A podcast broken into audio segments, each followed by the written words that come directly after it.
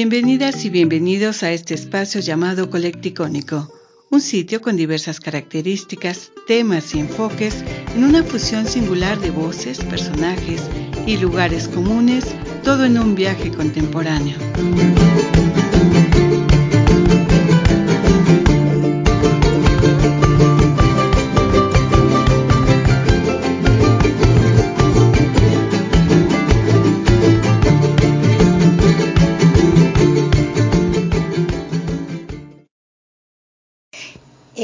Tardes. Estamos aquí con Francisco Vega Acevedo, quien nos va a platicar algo acerca de su trayectoria como eh, cantor, intérprete. Buenas tardes, Francisco. Buenas tardes. Bueno, mi nombre es Francisco Javier Vega Acevedo. Soy originario de la ciudad de Zitácuaro, Michoacán.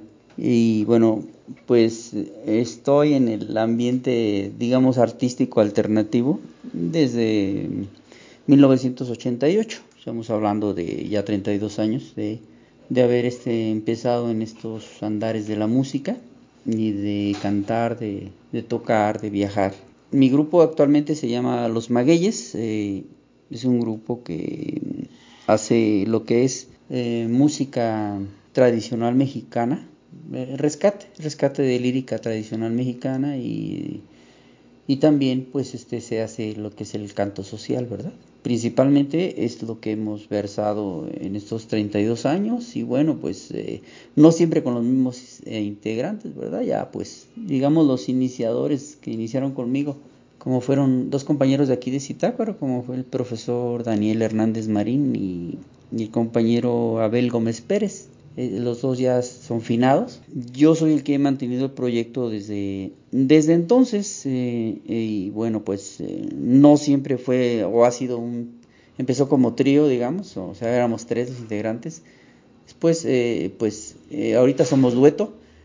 En algunas partes, pues seguí siendo yo solista, como cantor, como Francisco Vega, el maguey, y este bueno, pues ese es parte de lo que de lo que hacemos, parte de nuestro quehacer artístico en estos tantos años, 32. Y bueno, pues a ver, ya.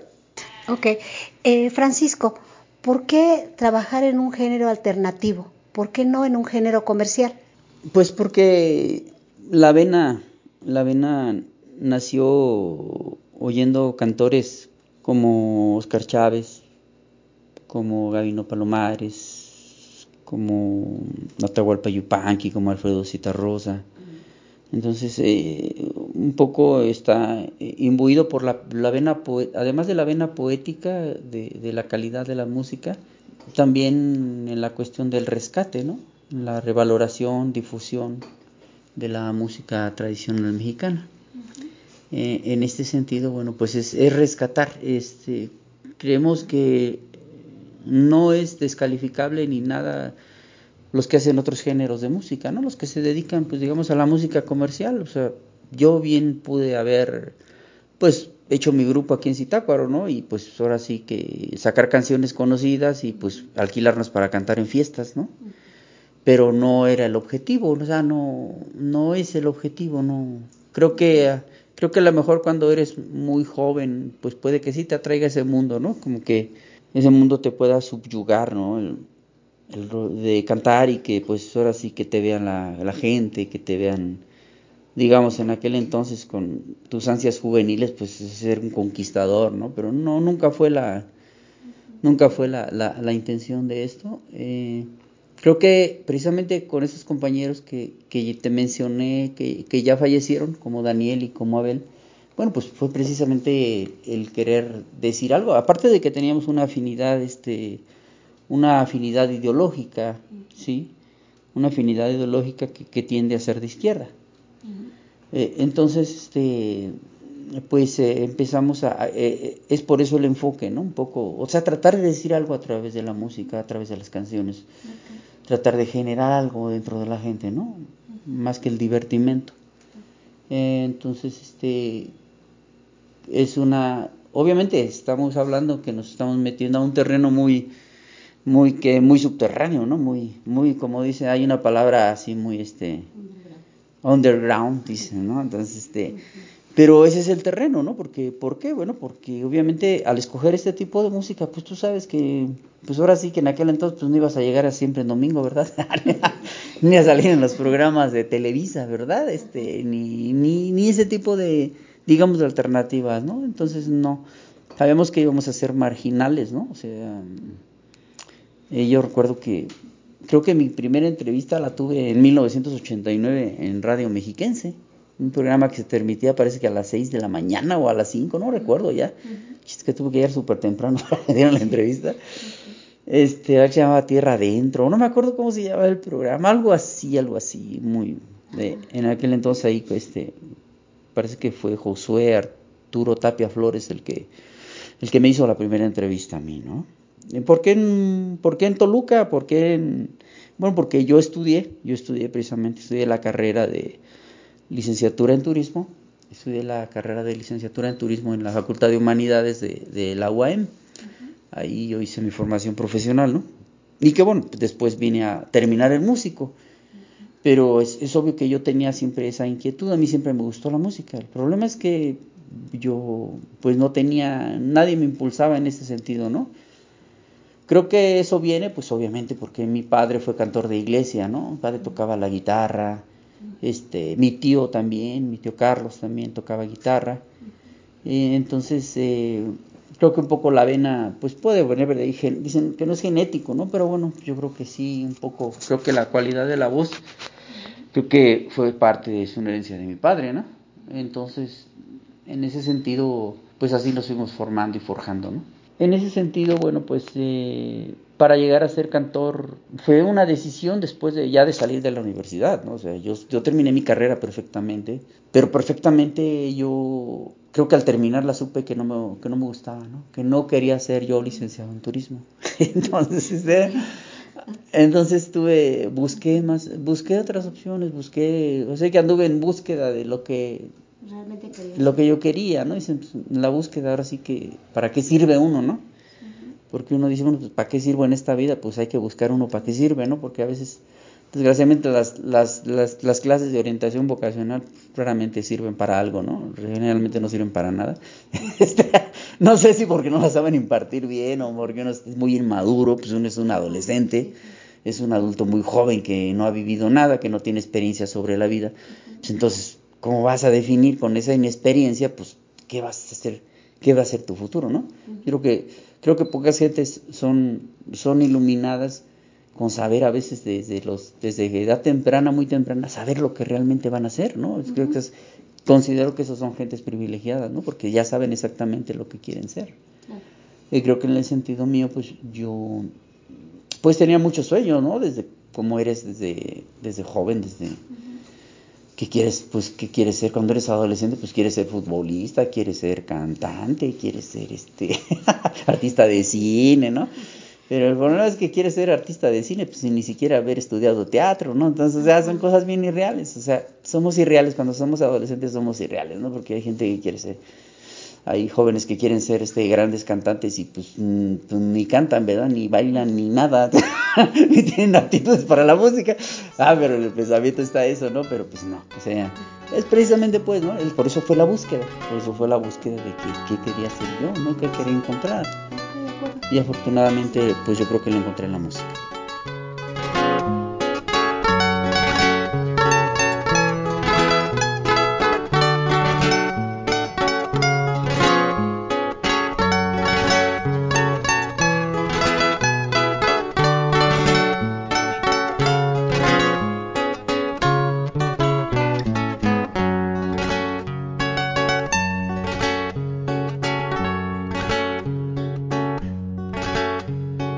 La que no es pena llorona, todo es pena para mí. La pena y la que no es pena llorona, todo es pena para mí. Ayer penaba por verte llorona, y hoy peno por que te vi. Ayer penaba por verte llorona, y hoy peno por que te vi. Ay, de mi llorona, llorona, llorona, llévame a ver. Ay, de mi llorona, llorona, llorona, llévame a ver. Donde de amores se olvida llorona y se empieza a padecer donde de amores se olvida llorona y se empieza a padecer. Alza los ojos y mira llorona, allá en la mansión oscura. Alza los ojos y mira llorona. Eh, entonces, desde pequeño aprendiste a tocar, a cantar con tu papá, o fue después? No, fíjate que, que yo no, desgraciadamente yo como fui el más chico, mi papá era grande y yo creo que ya no me tocó saborear esas, eso de mi padre, ¿no? Creo que ya no, él ya, yo cuando ya, ya no tocaba guitarra ni nada, ¿no? Ya, y ya, pues ya no cantaba tampoco en el coro. Este, entonces, no, pero a mí me gustaba cantar desde niño. De niño me gustaba cantar. No, pero yo, yo aprendí, en- yo tardíamente aprendí a tocar la guitarra hasta los 17 años. Tardíamente, sí. Yo cantaba, pero no, no, este, no, no, no tenía ninguna otra gracia, ¿no? Entonces, ni sabía nada de entonación, ni nada, o sea, totalmente lírico, no, no, no sabía exactamente nada de eso y bueno, pues ya fue hasta que realmente me gustó y a veces me acompañaba alguien, me cantaba yo y me acompañaba alguien, ¿no? Entonces, un momento dado dije, no, pues que tengo yo que aprender a tocar guitarra porque no puedo estar esperando a que mi amigo venga y toque la guitarra para que yo cante. Y entonces ya, pues una vez pues juntando, juntando dinero, pues compré mi primera guitarra, ¿no? Eh, y pues ya, aprovechando los tres meses de las vacaciones de verano, o dos, perdón, dos de las de verano, pues ahí fue donde empecé, empecé, empecé, empecé, empecé. Y pues ya de ahí nunca la dejé, de ahí jamás dejé ya la, la guitarra, ¿no? Y ahí. ¿Y canto lo aprendiste profesionalmente en algún lado? El comentario es porque las personas que han oído tus CDs me comentan que se te oye la voz muy educada. ¿Ha sido en la práctica solamente? Mira, ha sido en la...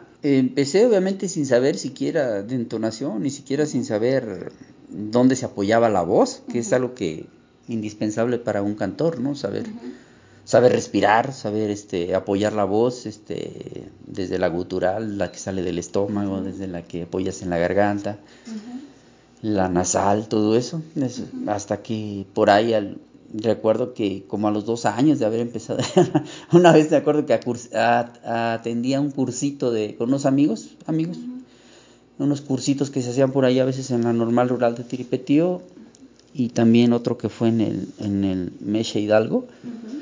Este, daban talleres, talleres de música, entonces este, una compañerita me, me empezó, a- me enseñó a distinguir, ¿no? Exactamente los, los, dónde tengo que apoyar la voz, ¿no? Dónde tengo que apoyarla. Y me enseñó pues también la cuestión de, de la, de la, este, de lo que le llaman el solfeo. El solfeo, entonces yo cuando empecé a practicar todo esto de solfeo, pues obviamente mi voz fue diferente. Mi voz cambió bastante, para bien, para bien, mi voz cambió bastante porque me cantaba, me cansaba yo menos ya para cantar, ya este, pero yo soy totalmente lírico, o sea, yo aprendí a tocar la guitarra totalmente lírico. Sí. Sí, yo totalmente lírico, agarraba un librito, un este una, un libro que te decía las palabras más las pisadas más esenciales y haga esto, después compraba mis guitarra fácil, este y me ponía a sacar ahí canciones, ¿no? Y luego a veces no le entendía. Y luego me iba nutriendo de compañeros que tocaban y ya les preguntaba, "Oye, ¿cómo le haces ahí? ¿Y cómo le haces acá? ¿Y cómo haces ese ritmo?", ¿no? Sí, entonces lo Eh, en la práctica. eh, sí, prácticamente lírico. Yo soy, yo soy netamente lírico. Yo no, yo no sé leer nota. Yo no sé leer nota. Yo no sé leer nota. Yo dicen por ahí todo de oído.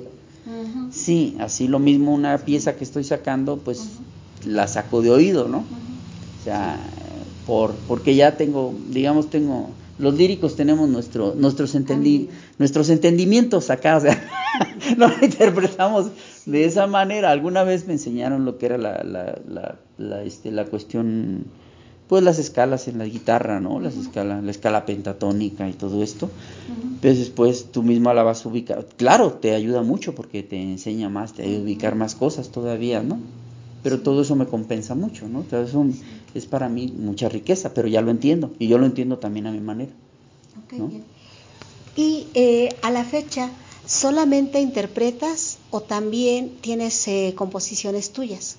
Mira, yo generalmente lo que escribo, yo lo que escribo, escribo décima, escribo décima, escribo este, también redondillas, escribo también este, copla también, ¿no?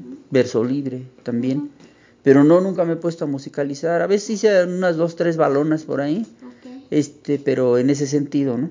Es una que todavía no he entrado a, ese, a esa fusión, ¿no? Sabes que lloro.